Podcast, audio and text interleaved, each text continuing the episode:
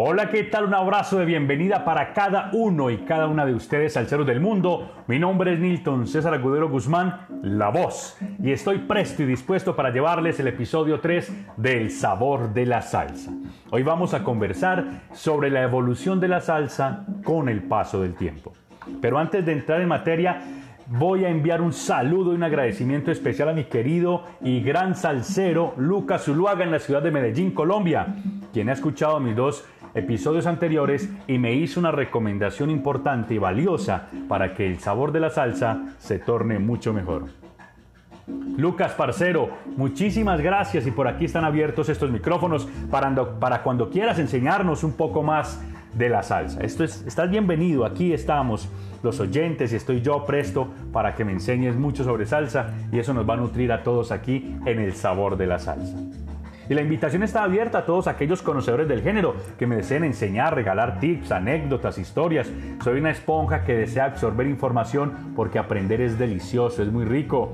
Y si usted es un salsero destacado y quiere que su nombre, país, y ciudad estén aquí en el próximo episodio del Sabor de la Salsa, no dude en dejarme su comentario en Facebook con el, con el hashtag El Sabor de la Salsa, que yo con todo el mundo que yo con todo el gusto, perdón, que yo con todo el gusto le diría al mundo que eres un gran salsero.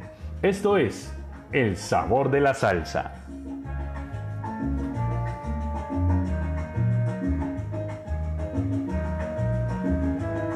Además les recuerdo a todos que me pueden encontrar y escuchar en Spotify, Anchor FM, Podcast Google Podcast, Radio Public, Break y Overcast. Allí ya estoy en esas plataformas. Me puede encontrar como el sabor de la salsa. Puede reproducir este y los, los episodios anteriores. Esto es el sabor de la salsa. Qué rico la salsa, por Dios. Gracias, papá Dios, por darnos ese género tan sabroso que nos llena el alma.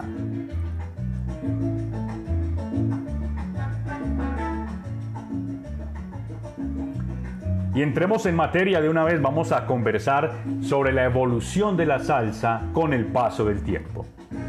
Entre los años 1930 y 1950, la música afrocubana era consumida ampliamente, ampliamente, por los sectores de origen latino, específicamente puertorriqueña, en la ciudad de Nueva York. Los puertorriqueños en Nueva York fundamentaban su música en gran medida en los elementos de origen afrocubano.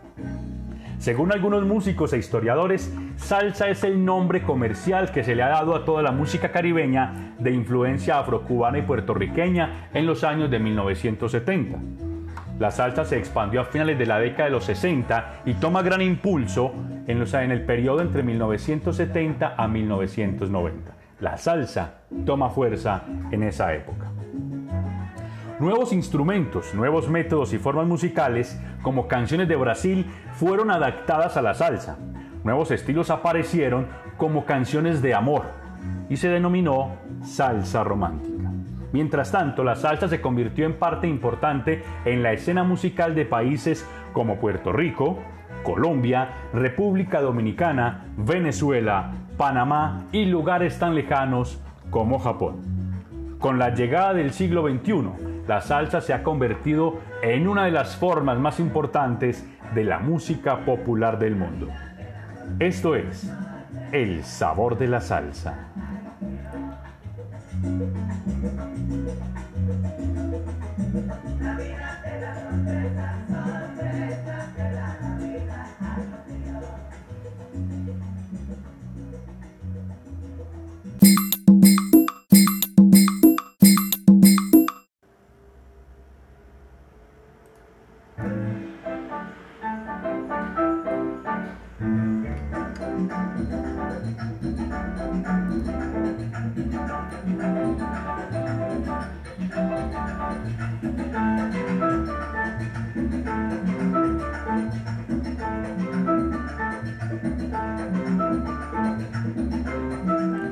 Y continuamos aquí en El Sabor de la Salsa, episodio 3, donde estamos hablando de la evolución de la salsa con el paso del tiempo. Vamos a hablar un poco acerca de los orígenes de la instrumentación de la salsa. La integración de las tumbadoras y el bongo en los conjuntos que tocaban son montuno fue elemento fundamental en la instrumentación de la salsa, tanto en las orquestas de baile como en su música. A finales de los años 1920, los sextetos y los septetos de son que usaban bongo alcanzaron en Cuba una notable popularidad. Pero en 1928, Gerardo Machado, con la intención de reducir la influencia de los elementos afrocubanos en la música cubana, prohibió el uso del bongo, las congas, las comparsas de carnaval. Esto provocó que las orquestas de charanga, con el uso de timbal, incrementaran su popularidad. El bongo fue reintroducido a la música popular cubana a finales de los años 1930.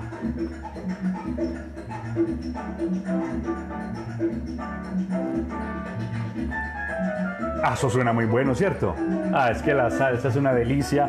Definitivamente, vuelvo y lo digo, papá Dios, gracias por regalarnos esos talentosos músicos y orquestas de salsa. Estás escuchando El sabor de la salsa. Cerca de 1940 el conjunto Yavi de Rafael Ortiz introdujo las tumbadoras o congas en una orquesta, instrumentos que anteriormente solo se usaban en música folclórica afrocubana. Arsenio Rodríguez popularizó el uso de las congas al integrarlas a su conjunto, introduciendo el son montuno a nivel comercial. En los años 1940, Mario Bausá, director y arreglista de la orquesta de Machito, los Afro-Cubans, agregó trombones al son montuno y a la guaracha. Estas innovaciones influyeron en músicos como José Curbelo, Benny Moré y Bebo Valdés. Es que escuchen eso. ¿eh? Ah, uno con solo escuchar la salsa ya todo se va animando, todo se va llenando, todo se torna alegría.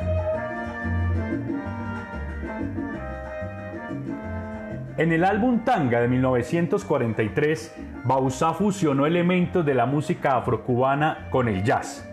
La influencia del jazz afrocubano y el mambo desarrollado por Pérez Prado en 1948 propició la introducción del saxofón en las orquestas de son montuno y guaracha.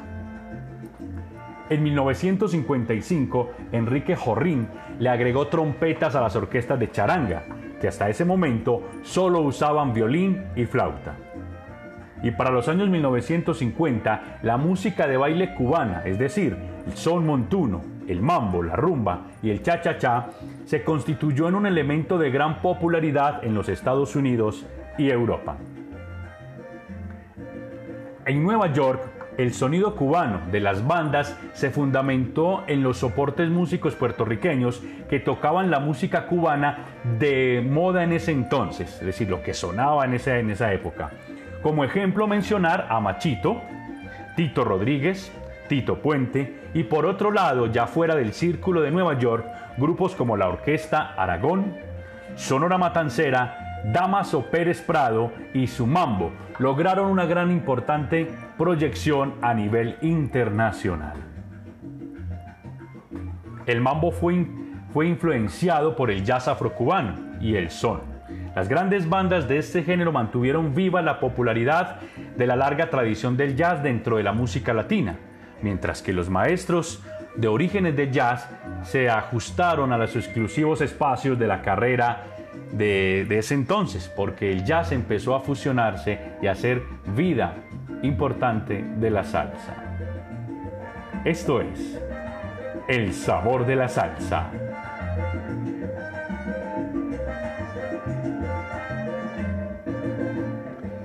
La música latina interpretada en Nueva York desde 1960 fue liderada por músicos como Rey Barreto, Eddie Palmieri, los cuales estaban fuertemente influenciados por los ritmos cubanos importados de la pachanga y el cha-cha-cha. Después de la crisis de los misiles en 1962, el contacto cubano-estadounidense decayó profundamente y en 1969 se introdujo el bajo eléctrico en un conjunto de son de Cuba. El cuarteto puertorriqueño fue introducido por Yomo Toro en la orquesta de Willy Colón en 1971 y el piano eléctrico en el año 1970 por Larry Harlow.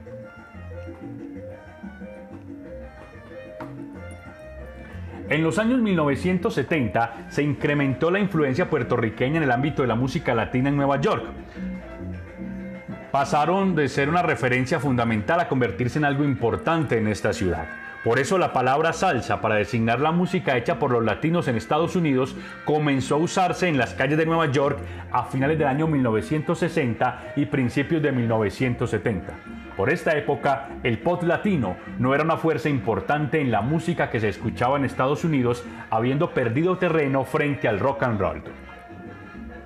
En este contexto, el surgimiento de la salsa abrió un nuevo capítulo en la música latina, especialmente en los Estados Unidos.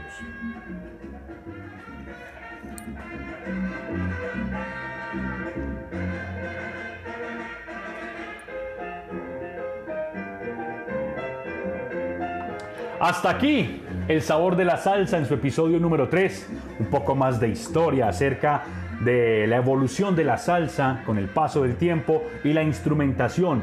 Qué instrumentos musicales se han ido incorporando para que este género nos llene de alegría, de entusiasmo, de tantas cosas que sentimos cuando escuchamos salsa.